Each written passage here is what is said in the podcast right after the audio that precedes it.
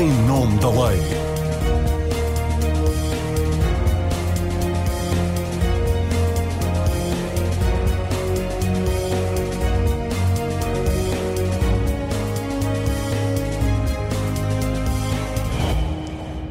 Governo vai vender aos privados pelo menos 51% do capital da TAP, atualmente na totalidade nas mãos do Estado. A decisão foi anunciada esta semana e faz parte de um diploma que fixa as condições para a privatização da Companhia de Bandeira Portuguesa. Privatização que, segundo o ministro Fernando Medina, deverá estar concluída até ao verão do próximo ano.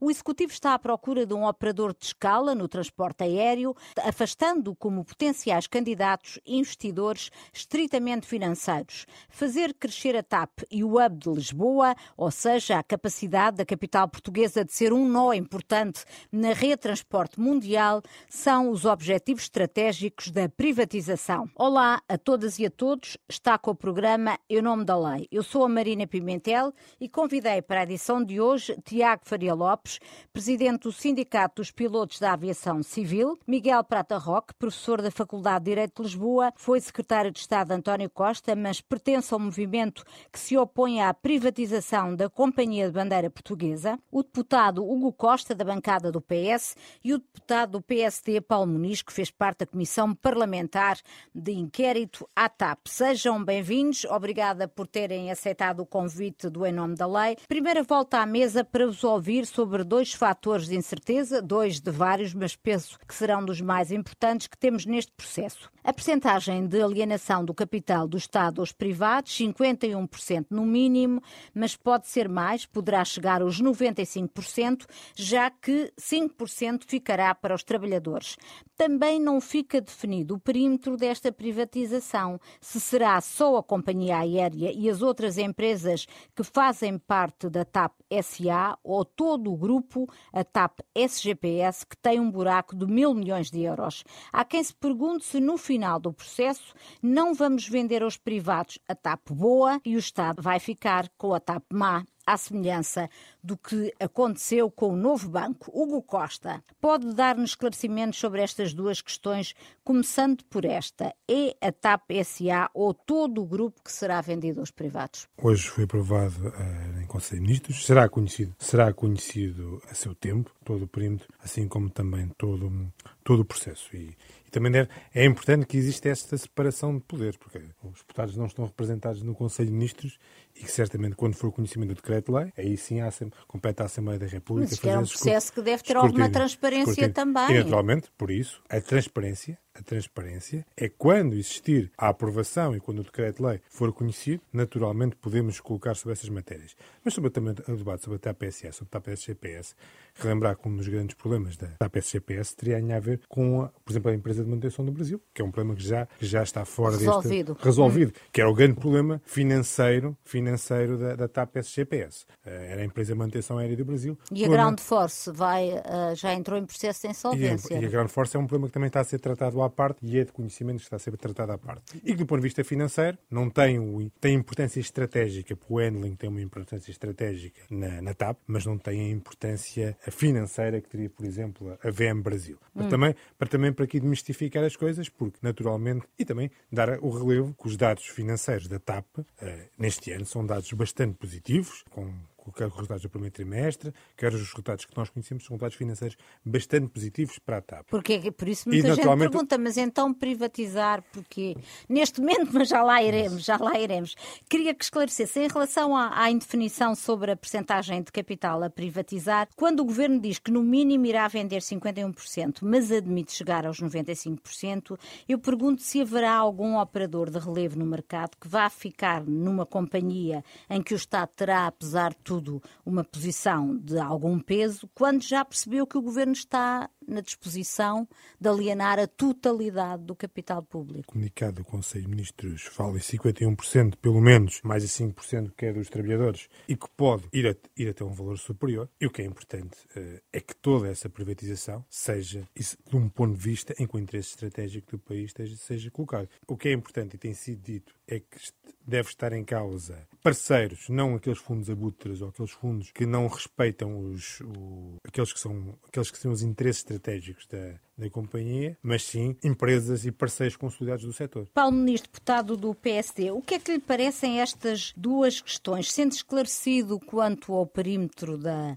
da privatização e quanto a esta questão da percentagem que pode ser privatizada da, da, da, empresa? Eh, em primeiro lugar, eu gostaria que fizéssemos todos um exercício simples. Se não soubéssemos que estávamos em 2023, a intervenção inicial do Sr. deputado Hugo Costa do PS bem podia ser uma intervenção de um deputado do PSD em 2015. Ele diz exatamente o que o PSD disse em 2015, mas disse-o em 2015 porque o PS havia assinado um memorando da Troika e este memorando obrigava o país a fazer a privatização da TAP. Da TAP. Uhum. E fez uma privatização, em primeiro lugar, com condicionantes difíceis, entre elas, como aliás disse o deputado Costa, fez a privatização da TAP SGPS, isto é, de todo o universo, todas as empresas TAP, onde constava o cancro empresarial que era a VEM Brasil, a Operação de Manutenção no Brasil, e que nesses 20 anos custou à TAP mais de mil milhões de euros, aliás, daqueles 3.200 milhões de euros uhum. que o PS obrigou os portugueses a serem eh, contribuintes deste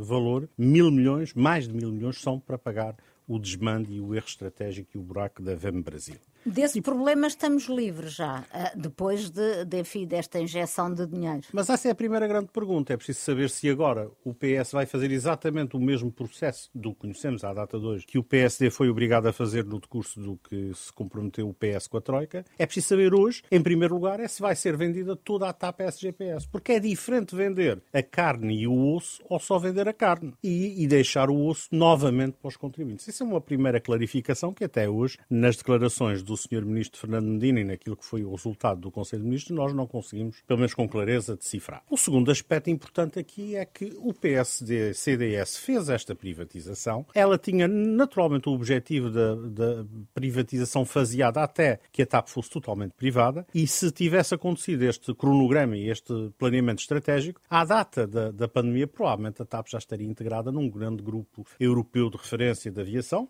e, portanto, que é o que hoje em dia, e como ouvimos, aliás, há pouco o deputado Costa dizer, é exatamente o mesmo objetivo, com uma diferença. Todo este processo é feito pelo PSD-CDS em 2015 e custa aos contribuintes portugueses zero euros.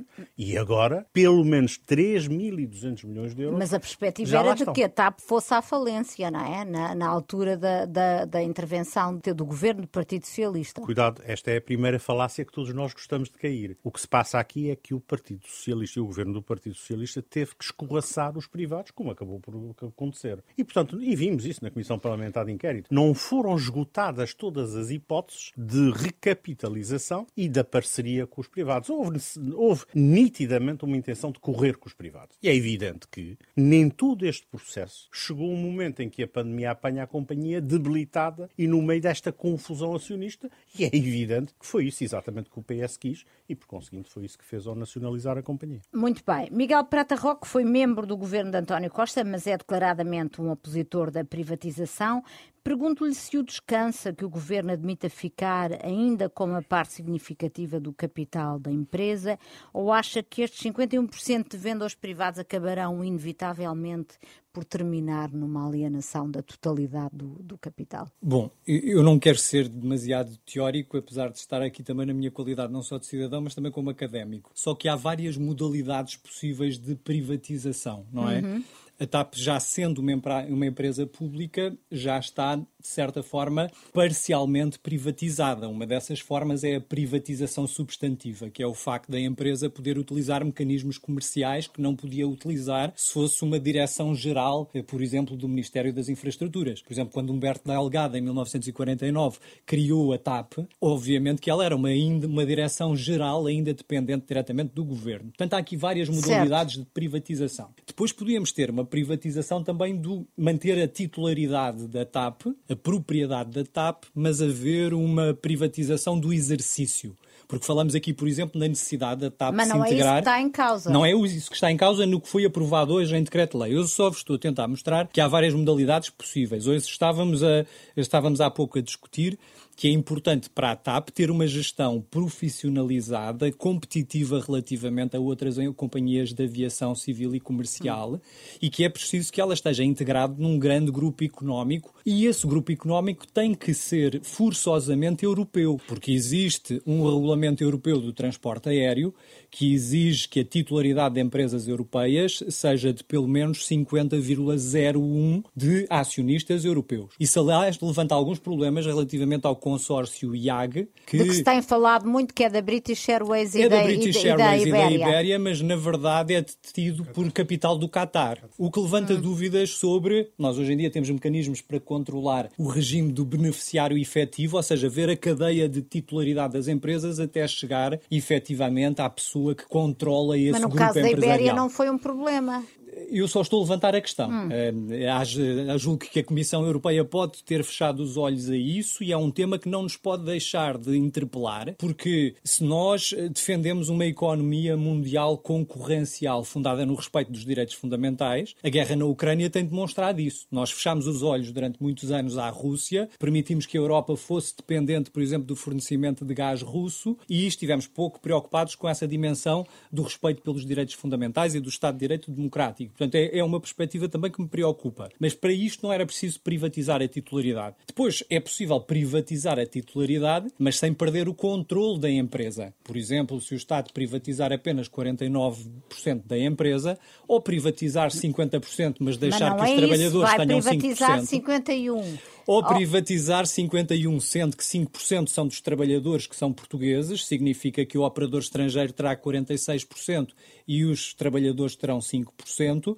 haverá ainda aí a possibilidade de haver um controle por parte eh, do Estado português, através do interesse Mas dos nestes 51 estão os 5% de, Pois não sei, porque já estou como o Presidente então, Marcelo. Isso, isso não era privatizar, teor, não é? Desconheço o teor do decreto-lei e, portanto, não me posso pronunciar nesse sentido. Agora, a minha objeção Mas qual é a, princípio... sua, qual é a percepção que tem como alguém que, que está habituado a, a, enfim, a traduzir a mensagem política? Acha que estes 51 os 5% a minha, dos, A minha percepção é esta. Não. Vamos, vamos falar de valores. Eh, no ano passado, a TAP, eu não vou agora discutir se foi por via de benefícios fiscais, se foi por via de redução dos trabalhadores, não vou querer discutir isto. Vou só discutir números. Relativamente a números, no ano passado, a TAP teve um lucro de 65,6 milhões. No primeiro, no primeiro semestre deste ano, de 2023, ela teve já um lucro de 22 milhões, o que representa uma, representa uma melhoria de 225 milhões face ao primeiro trimestre de 2022. O que é que isto quer dizer? Quer dizer que o primeiro semestre é sempre o pior semestre da TAP, porque é o semestre com menos vendas de bilhetes de, de bilhetes. avião. Uhum. Porque não temos as férias de verão, porque não, tem, porque não temos as férias de Natal, nem o fim de ano, e portanto são sempre semestres mais negativos. Se nós, bastava nós somarmos o lucro do ano passado a este lucro do primeiro semestre para que a TAP este ano tivesse, portanto, 290,6 290, milhões de euros de lucro. Eu aponto no sentido de que esses lucros sejam muito superiores a estes 290 milhões no final deste ano. O que significa que, do ponto de vista do vendedor, é um absurdo estar a apressar esta mesma venda. Porque quanto mais tarde for vendida à empresa, mais a empresa se valoriza. Por exemplo, o EBITDA é calculado em função de vários múltiplos de valor e estimam já alguns economistas que este ano o EBITDA pode já atingir um valor perto de 1,3 mil milhões. Oh, oh Miguel, eu já mais à frente queria discutir a questão do, do, do timing, que eu acho que é uma questão importantíssima, mas eu para já gostava que esclarecesse aqui esta esta questão de que influência é que pode o Estado manter na gestão Certíssimo. da TAP se entregar 51% no mínimo do capital uh, da companhia ao privado? Pronto. Porque o Presidente diz que é possível haver privatização com instrumentos de intervenção, mesmo com a privatização integral. Quer explicar como é que é? Então, então vamos lá por fases. Outra das razões da minha objeção de princípio à privatização é que eu entendo que há infraestruturas essenciais do país que devem ficar na mão não do Estado, não do governo, mas dos cidadãos. Nós passamos a vida a queixar-nos de que há impostos muito elevados elevados. E esses impostos são muito elevados porque o Estado não tem outras formas de obtenção de receita. Porquê? Porque o Estado deixou de produzir. Nós, eu sou um defensor da economia de mercado, de mercado sou um social-democrata, acho que deve haver uma concorrência entre o setor público, o setor privado e o setor cooperativo, mas acho que o Estado se desonerou da função de criar riqueza. Vamos uh, pensar em exemplos. Relativamente à, à Caixa Geral de Depósitos, a Caixa Geral de Depósitos teve um lucro de dois, em 2020 de 492 milhões de euros. Miguel, mas não está a responder à minha pergunta. Oh, oh, oh, oh, Marina, eu respondo com todo o gosto relativamente a isso, mas eu só queria situar nesta perspectiva. O Estado, mantendo-se como acionista de uma empresa, garante também às pessoas que há recursos financeiros suficientes uhum. para que nós possamos baixar impostos e possamos cumprir as funções sociais do Estado. Se nós fizermos o somatório da perda de dividendos da EDP, da Galp, da REN, da ANA e dos CTT nos últimos 10 anos, nós perdemos 6,28 eh, mil milhões de euros durante estes dois anos. O que é que o Estado pode fazer se perder o controle? Pouco pode fazer se não legislar. Pode, obviamente, celebrar um contrato de venda das suas ações sujeita a uma condição resolutiva, dizendo assim: se não for mantido o hub em Portugal, Portugal durante 30 anos, então é revertido esse negócio e aí o comprador tem que devolver essa, essa mesma participação. E isso não viola as regras de, de concorrência europeia? a questão, a, questão, a questão também é mesmo essa, porque se nós estamos a, fazer, a falar de operadores europeus, obviamente que há liberdade de circulação de capitais e, portanto, eu tenho alguma dificuldade em. Obviamente que o Estado pode legislar relativamente ao seu território nacional, mas esse também é outro problema, que é saber se, por exemplo, atividades de manutenção das aeronaves são mantidas em Portugal ou se são deslocalizadas para outros territórios, isso faz com que as empresas portuguesas percam, percam receita relativamente a essas atividades. Os próprios contratos dos trabalhadores da TAP podem ser deslocalizados para outros territórios e celebrados ao abrigo uhum. de outros regimes jurídicos, perdendo-se assim cobrança de impostos em sede de IRS e também contribuições de segurança social. Portanto, eu, sinceramente, seria um pouco mais cauteloso, com este processo. Tiago Faria Lopes, presidente Sindicato dos Pilotos, em que medida é que os pilotos da TAP e os trabalhadores da da, companhia, sei que não pode falar em nome de todos, enfim, mas tem alguma percepção do que é que é o sentimento coletivo.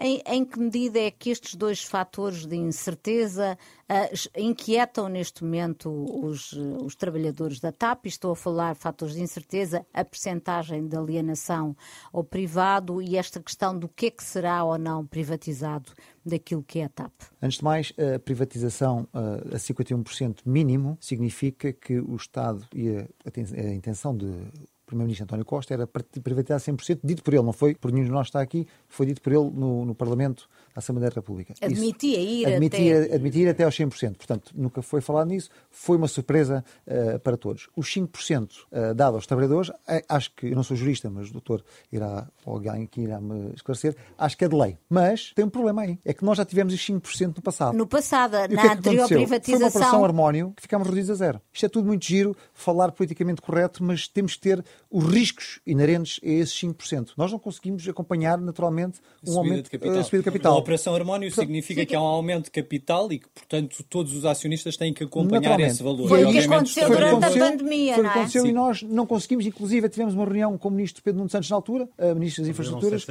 e perdemos eh, muito dinheiro. Não conseguimos sequer... Uh, tivemos que compreender, é, é, é, a lei, temos que respeitar, e a democracia temos que respeitar sempre a lei, mesmo, mesmo não concordando. Portanto, estes 5%, 5% é politicamente correto, fica bem dizer que os trabalhadores têm 5%. Na verdade, nós todos sabemos que quando haver aumento de capital, não conseguimos acompanhar. Esse é o ponto número um. Respondendo à sua pergunta, que é que a TAP vai ser vendida? Bom, não há dúvidas que será a TAP SA.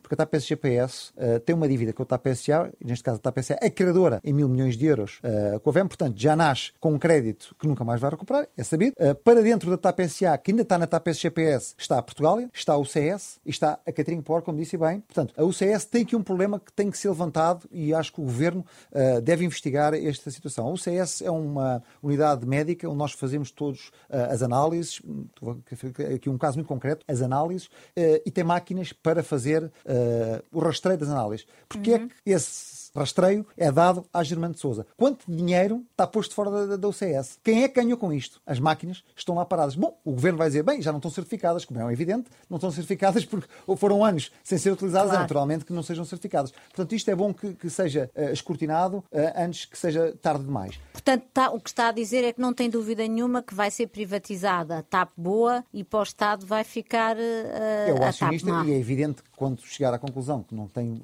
não pode sobreviver, uh, e o Estado não sei o que irá fazer, mas garantidamente irá fechá-la, que é a única hipótese, é meteu-se num, num, corredor onde não tem saída e irá, irá fechá-la. Mais uma vez, a TAP SA, credora em mil milhões de euros, no caso da VEM. A VEM foi feita em 2005, temos que também explicar um bocado a história para que os ouvintes percebam o que é que, porque é que a VEM foi criada. Foi... Uh, no intuito bastante positivo de Airbus ser representativa uh, no continente americano, nomeadamente na América do Sul, mais especificamente no Brasil, dos repair stations da Airbus, ou seja, no Rio de Janeiro e em Porto Alegre. E, claro, um, um, uh, acordos bilaterais de países no aumento de, de rotas para a América do Sul, Brasil neste caso. Mas o que é facto, esse saldo supostamente positivo acabou no final do dia com mil milhões de euros de prejuízo. Uhum. Depois, mais tarde, em 2006, vem mais uma vez o Estado utilizar a TAP e o bom nome da TAP para fazer um negócio um pouco duvidoso, que eu diria até uh, o caso da Portugália. Não está em causa a empresa em si nem os trabalhadores, que hoje em dia todos a sabem Portugália que são... também vai fazer parte do pacote. Vai fazer parte, parte do pacote. Mas em 2006, a TAP comprou a Portugal por 150 milhões de euros. Eu quero recordar que a Portugal, nessa altura, tinha aviões que já não se fabricavam, que era o Fokker 100, e o Embraer 145 que estava muito no final, digamos, da sua, da sua carreira uh, como avião. Uhum. Portanto, 150 milhões de euros foi uma maneira simpática de injetar dinheiro no BES, de todos os contribuintes. E isto tem que ser escrutinado, isto tem que ser falado para não se cair nos mesmos erros. E agora a nossa pergunta é, mas vamos cair nos mesmos erros? Não sei, não sei o caderno de encargos. Hum, pois, o caderno de encargos, só vai ser conhecido sei, mas no final do ano. desta é? vez é que vão só vir os postos compradores, se calhar para ajustar à medida claro. os cadernos de encargos. E isto Vão ser os mercados a decidir uma, uma qual vai ser a percentagem que vai ser privatizada. Mais ou absoluta. menos, está-me a dizer mais tenho... ou menos porquê? Uh, há aqui três aspectos que ainda não foram ditos, mas que é importante dizer. O Presidente do Conselho de Administração da TAP, ontem, salvo erro, disse publicamente que, de facto, a TAP só tem viabilidade quando integrada num grande grupo de aviação comercial europeu e num quadro de um mercado muito competitivo. Mas há aqui a questão de fundo que ninguém esclareceu ainda, que é, acha que um grupo por exemplo, privado, eventualmente cotado em bolsa, isto é, isto é, com um nível de escrutínio e prestação de contas muito grande, aceitaria não comprar 100% da TAP ou ficar nas mãos da decisão política do governo? Foi essa a questão que é eu evidente coloquei. que não. Mas Quer dizer, nós estamos aqui... responder aqui nós estamos com, com nós é... estamos com uma ingenuidade não, é uma que não acontece. Ou seja, é muito difícil um operador privado que tenha responsabilidade perante os seus acionistas que venha investir sem ter a garantia de ter o grau de liberdade de mandar. Mas por isso Quem é que há este intervalo. Tem a maioria do capital. Não, mas eu estou, estou de acordo com o doutor uh, Miguel Barta Roque e tenho que estar de acordo com ele. Porquê? Porque, uh, de facto, há vários tipos de privatização. Claro. A gestão poderá ser, poderá ser uh, privada. Tinha, isso foi o que tinha com o Mas uma diferença é que nós renacionalizámos a TAP, porque é que claro. foi retirada a responsabilidade de capitais próprios claro. de 600 milhões de euros. Claro. Esse foi um erro Isto, por isso, que a Air France e a Lufthansa não tinham. Por isso que eu comecei Portanto, por é dizer, é é por isso que eu comecei por dizer que o objetivo estratégico do PS foi correr com os privados. Mas foi porque não tinha alternativa. Os, os, privados, os privados não, fizeram não acompanhar o investimento na altura. Não, não, não vamos, não vamos olhar para o passado, senão claro. não, não esclarecemos. Marina, aqui Sim. é fundamental ter este grau de realismo quando se diz estas percentagens. É preciso perceber se um grande grupo privado está disposto a investir e pagar e não mandar. Claro. Se me conseguir convencer Mas, disso. Marina, posso só fazer aqui uma parte, Sim. um disclaimer só, porque a Air France tem 28%, o Estado tem só 28% na Air France. A Lufthansa não tem nada, é um facto. Mas tem o Estado Mas, federado. ora, há mecanismos Mas... para controlar, precisamente, e regular ou fiscalizar uh, o privado, porque tem que haver, porque senão o privado chega aqui se for 100%. Bom, achamos muito uh, piada chegar aqui, uh, aqui à Península Ibérica, conseguimos canibalizar, e a percepção é esta mesmo, os slots desta companhia, porque nós fazemos concorrência e eles até estão numa posição altamente estratégica, podem nos tirar tudo, mas há uma coisa que não nos tira, é a situação geográfica. Portanto, e aí poderá ser. É por essa Portanto, razão. é por essa razão que, que havia um, um contrato de gestão quando foi feita a privatização em 2015 pelo governo do PS exatamente com uma comissão para mensalmente acompanhar não só as contas, como estas opções. Muito bem, mas dizer temos, que ela nunca que, foi temos que evoluir na, evoluir na conversa. Portanto, já ficou claro que há empresas europeias eh, em relação às quais há mecanismos de controle por parte dos, dos governos eh, e que essas, esses mecanismos não põem em causa o direito europeu, foram, foram sancionados pela Comissão eh, Europeia. Podemos concluir isso ou não? Por aquilo que acabaram de dizer, parece-me que, eh, que é o que se pode concluir. Não, Miguel? Quer dizer, há uma participação minoritária e, obviamente, que no âmbito da delimitação das orientações por parte da Assembleia Geral de Acionistas, o, o Estado, o investidor-Estado, tem sempre essa capacidade de influenciar a tomada de decisão. Tem a capacidade de eleger administradores e esses administradores têm, portanto, também a capacidade de sindicar as decisões financeiras, as decisões comerciais. Obviamente, reparem, a- a aviação pode colocar em causa a segurança aérea nacional, pode, é uma infraestrutura crítica nacional e hoje em dia, por exemplo, em matéria de cibersegurança, é importantíssimo o controle quer dos aeroportos, quer das torres de controle aéreo, quer das próprias aeronaves. Portanto, obviamente que através da legislação nacional é possível estabelecer essas mesmas, essas mesmas limitações. Mas, claro que o grau de intervenção é muito menor se o Estado não tiver controle maioritário de- dessa, dessa, Dessa- mesma empresa. dessa- ó, vamos agora ver a questão ah, do hub. Um dos objetivos estratégicos da privatização é manter e até fazer crescer a importância de Portugal como nó de ligação à rede mundial de aviação, a tal questão do hub, sobre a qual o governo apenas diz que será em Lisboa. Penso que isto já ficou definido e que as garantias que forem dadas sobre a matéria pelos potenciais interessados na privatização serão um fator de seleção dos, dos, dos candidatos. O que Costa, as garantias quanto à manutenção do hub em Lisboa têm de ser uma condição sine qua non da, da privatização, do seu ponto de vista também, porque esta exigência pode acabar por afastar algum dos grandes grupos eh, interessados na, na privatização. Ninguém sentado nesta mesa vai discordar da importância económica eh, do hub Lisboa. E o hub é em Lisboa, o governo diz que o hub é em Lisboa porque o hub já está em Lisboa e tem uma importância para a ligação. A questão é se manter o hub em Lisboa pode ser de facto um fator de interesse, de mais-valia. Obviamente tem que ser estratégico. da- Tem- Tem uma importância Pois, para as não é exportações, para o produto interno bruto do país, para as exportações, para o emprego, que obviamente o Hub Lisboa deve e tem que ser mantido. É estratégico e é estratégico para o país que o Hub Lisboa continue e qualquer privatização, processo de privatização da TAP deve colocar isso, deve colocar isso. Por isso é que a escolha de uma eventual privatização não pode ser feita tendo como, por exemplo, a oferta mais, mais alta. Apenas, por exemplo. Porque sabemos que que, como bem disse a Marina, que pode haver eh, e empresas, aqui até, grupos até já aceitados com capital no Qatar, independentemente de, de- do, do facto de, de terem a British e terem a Ibéria, Ibéria. que podem colocar em causa o Hub Lisboa. Não estou a dizer que colocam. Sim, não levá-lo conheço, para- para não Madrid, conheço, não é? não conheço a oferta, não conheço a oferta de ninguém, não é público a oferta de ninguém, não é público o caderno de encargos, mas naturalmente é importante que o Hub Lisboa seja mantido. A TAP tem essa importância estratégica, acho que é isso que temos de falar do, do futuro, que o Sr. Deputado Paulo Ministro tentou falar muito do passado, mas há uma coisa, é uma coisa que é importante relembrar. Esta privatização não é feita depois do governo já estar praticamente ter sido demitido na Assembleia razão. da República. Não, tem É razão. uma grande, é um tem grande facto, é um grande 3.200 milhões de euros dos e é portugueses. um grande Tem facto, já agora, e é um Tem razão.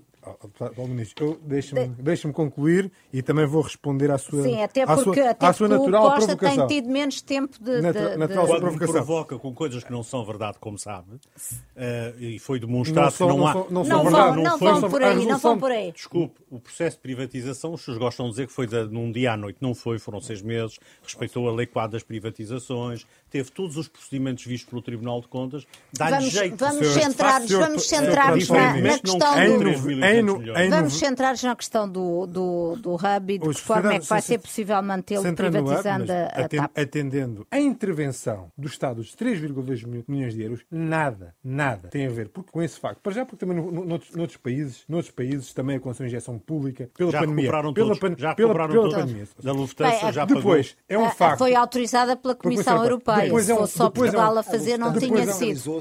Para pagar um Depois é um- mais barato e depois pagou é um mas tem dívida lá. lá Depois é um. Mas a facto. Lufthansa pagou, está tudo. Depois é um facto. Sim, sim. Ah, já- já- uma taxa de juros menor, Sim. Depois é um facto que o privado não conseguiu acompanhar ou não, devido à pandemia, não teve capacidade de acompanhar. O privado tinha 50% e não teve capacidade de acompanhar. Não, e sim, quiseram é um processo. É um, Oh, oh, Paulo Muniz, não, se continua a falar do passado, eu não deixo de falar do, do, E- do, do futuro. E eu agora Sim, queria ouvir. do sintetizando, presente, do sintetizando, pre- este processo de previsão também certamente tem outro, tem outro grande mérito querendo colocar num grande passeio estratégico. Não é, coloca- não é vendido a alguém que pediu da forma que já foi, e também foi- já que falou da Comissão de Inquérito, foi amplamente batida a Comissão de Inquérito com os fundos Airbus. Também Hugo, vamos, vamos, vamos evoluir na conversa. Quem não conhecia as condições do caderno de já eu está a vou, fazer eu vou, eu vou, eu falar, vou passar a palavra agora ao Tiago Faria Lopes por causa desta questão do hub, Não. que é uma questão que, que é prioritária também para os é trabalhadores da eu TAP. Por quanto tempo é que é importante garantir que, que o hub fica, fica em Lisboa? Nós garantimos por 30 anos o PSD e CDS em 2015. se não. 30 anos não eram 5 anos? Eu 30 li- anos, desculpa. Foi na, na CPI, eh, foi dito pelo Lacerda Machado, que eram 5 anos. Não, não, 30 anos. anos. Eram cinco anos. Foi 30 Mas eu, eu, eu Cinco estou a dizer anos. aquilo que eu ouvi Foi- do Lacerda Machado. pois, que é que bateu, bateu em prova. 2020 por coincidência e uma infelicidade para todos nós, mas poderia, não estamos aqui a falar. Mas eu não vou discutir isso, que não é essa, essa Mas, mas é importante manter e é realista manter por quanto tempo? o mais hub? sentido possível e nós sempre defendemos 30 anos, já disse várias vezes, pelo menos 30 anos, e ali o doutor Miguel eh, diz também por 30 anos, disse há bocado, e acho que é não, é, não, é, não é irrealista, é uma realidade. Porque o hub é a única salvaguarda da companhia. Nós vivemos do turismo. Nós não vivemos nem do ouro, nem do gás. Eu gostaria que tivéssemos, mas Bom, não sei se gostaria, porque depois eh, desaparecia facilmente. Bom, mas não, tirando, tirando uma parte aqui, eh, mas nós vivemos do turismo. E vivendo do turismo, nós temos de ter um hub fortíssimo. E o hub é alimentado por quê? Por dois eh, fatores. Um, os trabalhadores, como é evidente. Dois, os slots. E as grandes empresas de aviação. Explique lá o que é que são os slots que as Slots são pessoas. posições de voo de- do ponto A para o ponto B que são muito valiosos e dependendo de para onde é que se voa, E a TAP tem muito, tem slots muito valiosos. tem, tem, Claro, nomeadamente claro para tem. Londres, tem, tem muitos slots para Londres, muitos slots para Nova York. Eh, o Brasil, então, é o mercado, nós somos eh, líder de mercado, não temos concorrência em sete cidades do Brasil, portanto, para onde nós vamos, acho que é um ativo muito valioso para ser entregue. Por exemplo, eh, eu vi há dois meses, sinceramente, o Ministro da Economia e fiquei um bocado surpreso quando ele diz que, bom, a IAG é um forte candidato e vejo com bons olhos eh, essa compra. E eu aqui só vejo duas hipóteses. Ou o Governo já está inclinado para a IAG, não, não quero crer isso, É tal que tem. que ou o ministro falou num ramo onde não está habilitado para falar. Revela Mas até a IAG uma, uma é verdadeira tal- imaturidade ao dizer isso. É a IAG. O grupo IAG que tanto aqui se fala. Sim, mas que é uma má solução para, Será, para, para a TAP, eh, não eh, é? Em termos de sim, será a manutenção solução do, menos do positiva, digamos. Não, não, mas menos positiva. E o porquê? Nós temos Madrid aqui ao lado, a 600 km, está um quarto da sua capacidade, como nós todos sabemos, de- de- do aeroporto de Barajas. Eh, a ferrovia, agora podemos discutir se vai ser construída amanhã ou daqui a 20 anos, não vou eh, discutir isso, mas vai ser feita de Madrid para Lisboa. Portanto, é rapidamente que as pessoas metem em Madrid. O médio curso da TAP poderá estar ameaçado, é uma evidência. E o longo curso, reduzido. Porque eu não estou a ver a IAG a deixar a TAP, ou a BBR neste caso, deixar a TAP crescer de uma maneira como deve crescer, porque nós temos uma situação geográfica de excelência, portanto não temos concorrência. Nós fazemos transatlânticos com aviões de médio curso, 321 long range, são aviões de médio curso que fazem eh, o transatlântico, com preços aos outros que fazem o longo curso, portanto, e com custos muito menores. Portanto, logo aí vemos eh, a viabilidade da nossa situação geográfica. Não estou a ver a Iber deixar crescer eh, o, hub, a fim também a fazer competição direta aqui ao lado. Este é o ponto número um. E, não e sabia também que são detentores, o Qatar é detentor de grande parte do, do capital do grupo. Portanto, aí já é uma questão legal, eu não vou meter nisso, portanto, é uma questão legal, deixo aqui para o doutor depois para expli- explicar melhor. Sendo que o, o grupo Air France KLM, temos aqui uma.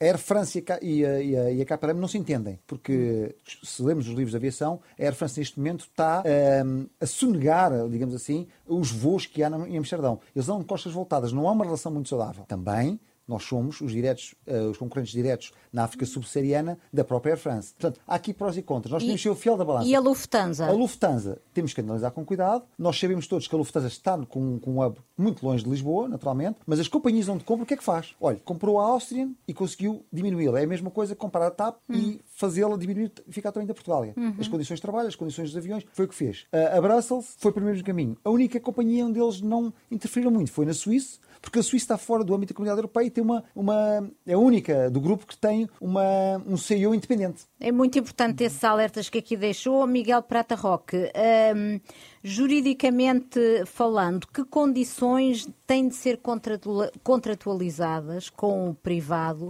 uh, e são passíveis de ser autorizadas pela Comissão Europeia que garantam esta manutenção do hub pelo máximo de tempo possível e que a TAP não acabe por ser uh, engolida uh, por, uma, por uma grande companhia?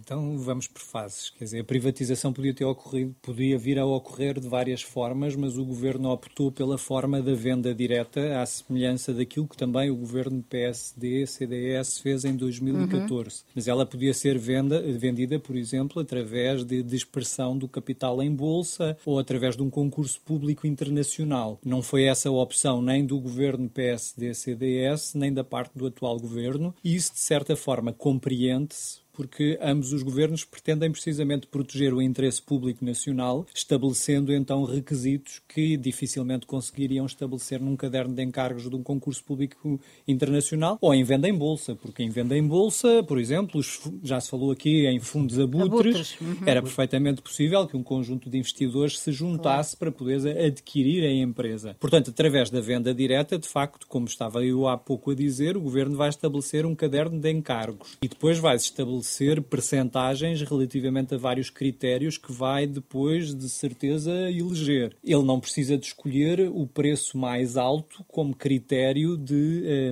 venda da empresa e já na conferência de imprensa, hoje o Ministro das Finanças e das Infraestruturas explicaram que esse não ia ser o critério decisivo. Sim, até fizeram questão de fazer a diferença Relativamente ao hub, mais uma vez, eu não posso é deixar do, do de fazer uma reflexão. Eu não estou, vamos lá ver, eu não estou a fazer esta reflexão sobre o dia em que o dia presente em que estamos. Eu não estou só a discutir o dia de hoje, mas neste momento nós já temos a ANA, que é a empresa responsável pelas infraestruturas aeroportuárias, detida pela Vinci, que é uma empresa francesa. Portanto, uhum. nessa perspectiva, também já não é um grupo económico português nem o Estado português que distribui, que por exemplo decide sobre a distribuição dos slots. E de futuro, se tivermos um novo aeroporto, quem tomará essas decisões sobre a distribuição de novos slots será, obviamente, esta empresa privada que tem por objetivo a maximização do lucro. Se nós estamos a pensar na construção de um novo aeroporto, até faz sentido um sistema que seja Portela mais um, porque pelo menos nesse caso, os slots que a TAP já tem na Portela ficam garantidos, estanques e não podem ser mexidos. Vamos imaginar que desmantelávamos a Portela e criávamos um hum. grande aeroporto internacional. Não haveria nenhuma forma do Estado português, a não ser através da nacionalização da Vinci ou da nacionalização da infraestrutura aeroportuária nova, poder decidir essa distribuição de slots. E isso, mais uma vez, é algo que também me preocupa. Como há pouco estavam a explicar. Que há um Portugal... grande fator de incerteza relativamente ao que vai ser o, o, o pois aeroporto. É, é porque nós não, não estamos é? a decidir não isto. Nós não estamos a decidir isto apenas para esta legislatura, claro, até 2026. Claro, claro. Temos que ter um horizonte de 50 anos. Claro. E, obviamente, que a 50 anos nós temos que garantir que essas nossas infraestruturas essenciais são mantidas. Reparem bem, em 2019, as exportações da TAP representavam 2% do PIB. 2,6 mil milhões de euros só em venda de bilhetes. Mas depois também poupávamos em importações, porque se nós não tivermos uma empresa nacional, temos que adquirir bilhetes em empresas estrangeiras.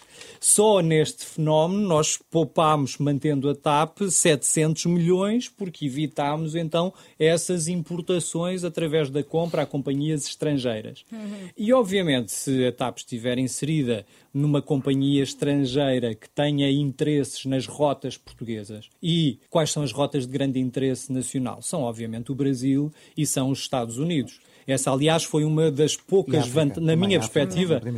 Sim, na minha perspectiva, essa foi uma das principais, das poucas vantagens da gestão privada do Sr. Nilman, não querendo regressar ao passado. Sim, não mas regressa, nessa não altura, temos tempo, não temos mas tempo, nessa altura a TAP foi é, adquirida por 10 milhões de euros, mas uma das grandes vantagens foi foi a abertura de rotas para os Estados Unidos da América, designadamente para Miami, para Nova York, para outros portos, uhum. para outros aeroportos, para outros aeroportos americanos.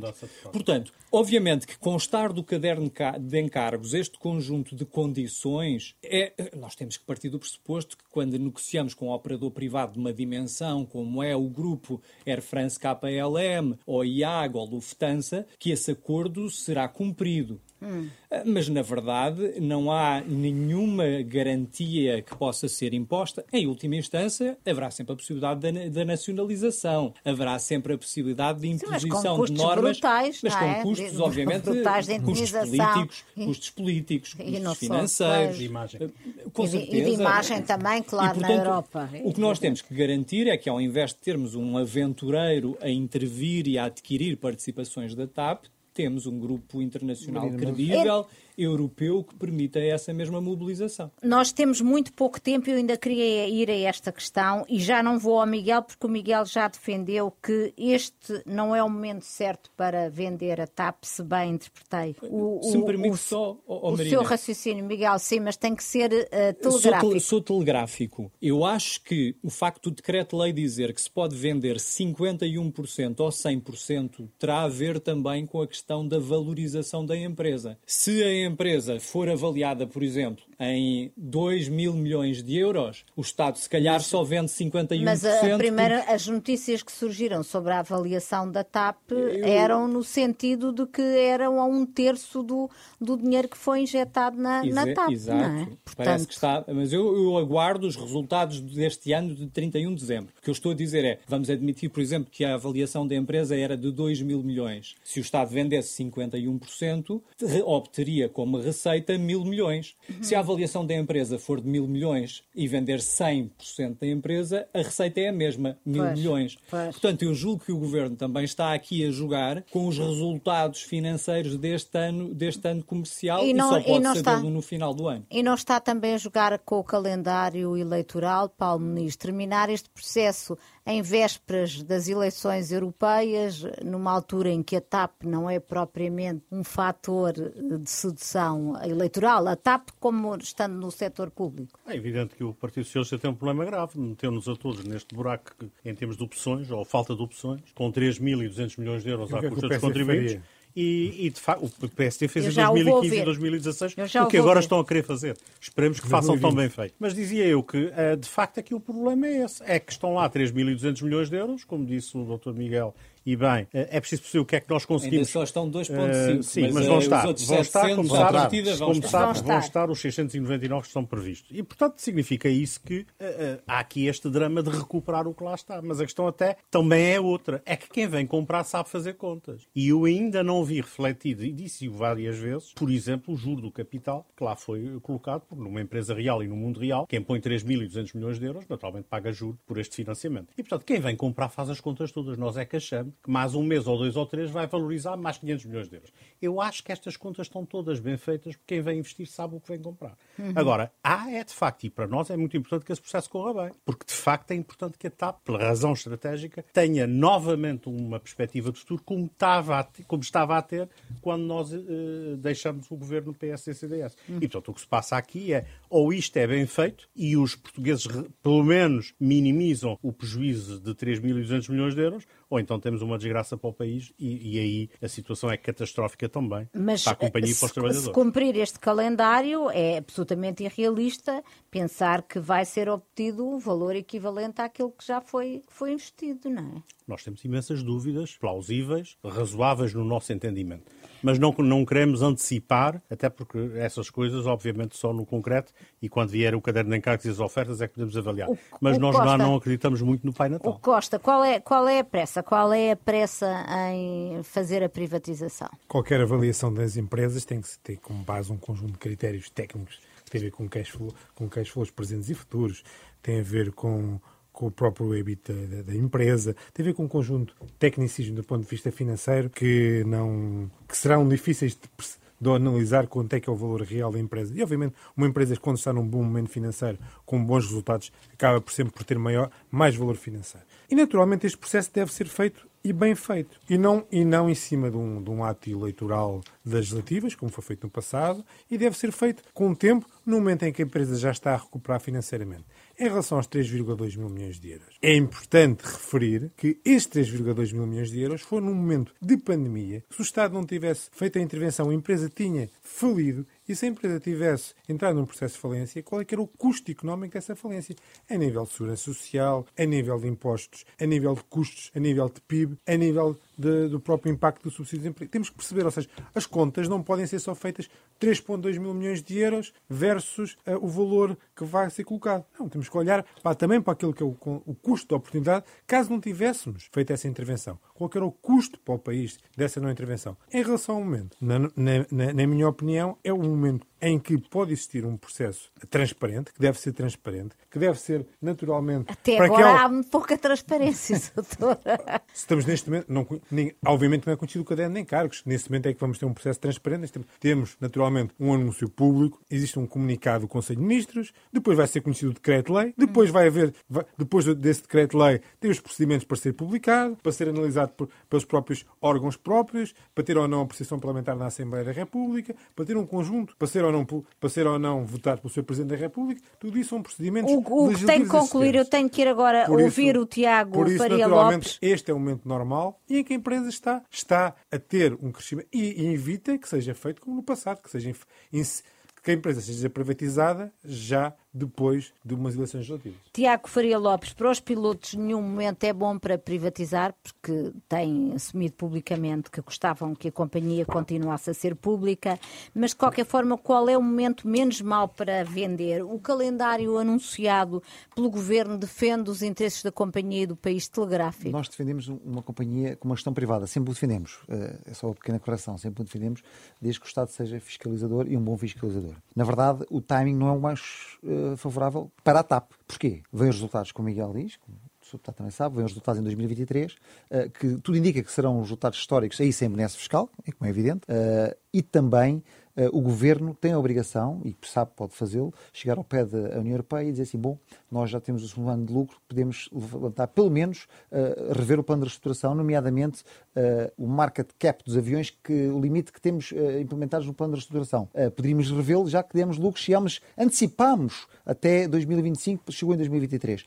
Logo aí, garantidamente, o valor da, da TAP era muito maior. Há outra condição que, que o Sr. Deputado disse, e eu concordo, se não fosse o governo a, a, TAP não existiria, teria um problema grande para o país, mas a história depois não acaba aqui, a história continua. Foi este governo e foi o governo da Alemanha, foi o governo da França, foi o governo de Espanha, foram todos, com uma diferença. Eles mantiveram lá o privado. E porquê é que mantiveram? Porque nunca retiraram a responsabilidade de capital social do próprio privado. E uhum. o governo português retirou. O privado não tinha outra alternativa, mesmo que quisesse, o governo sabia que era um risco muito grande de deixar, de deixar continuar aqui o privado. Um à parte agora só quis responder, porque o Miguel falou na ANA, e é importantíssimo. A ANA, neste momento, eh, desde 2019, e nunca ninguém fiscalizou, cobrava o dobro das, eh, das mangas à, à TAP, eh, de prestações de serviço à TAP. Portanto, está em tribunal. Finalmente, esta administração pegou, pegou nisso, meteu em tribunal que estamos a falar o dobro das despesas. Nunca ninguém tinha, quer o privado, quer o público, nunca ninguém tinha passado os olhos que é por aí. Portanto, isso significa muita coisa. Significa um desgoverno total, claro. um total de ambas as, as privadas ou o Estado. Agradeço aos nossos convidados pelos esclarecimentos que nos deram. Antes de terminar, nos termos da lei, temos de transmitir um direito de resposta relativo ao programa anterior em que foi entrevistado o juiz Joaquim Manuel Silva. No programa Em Nome da Lei, o entrevistado Joaquim Manuel Silva envolve o meu nome numa putativa cabala para o desacreditar, envolvendo a senhora Ana Loureiro, associações feministas, entre outros. Cumpre-me esclarecer que não conheci nem conheço a senhora Ana Loureiro. De igual modo, não represento ou tenho qualquer proximidade com associações feministas e muito menos pertenço à associação A Marca, conforme erradamente referido pelo entrevistado terá o Sr. Joaquim Manuel Silva de provar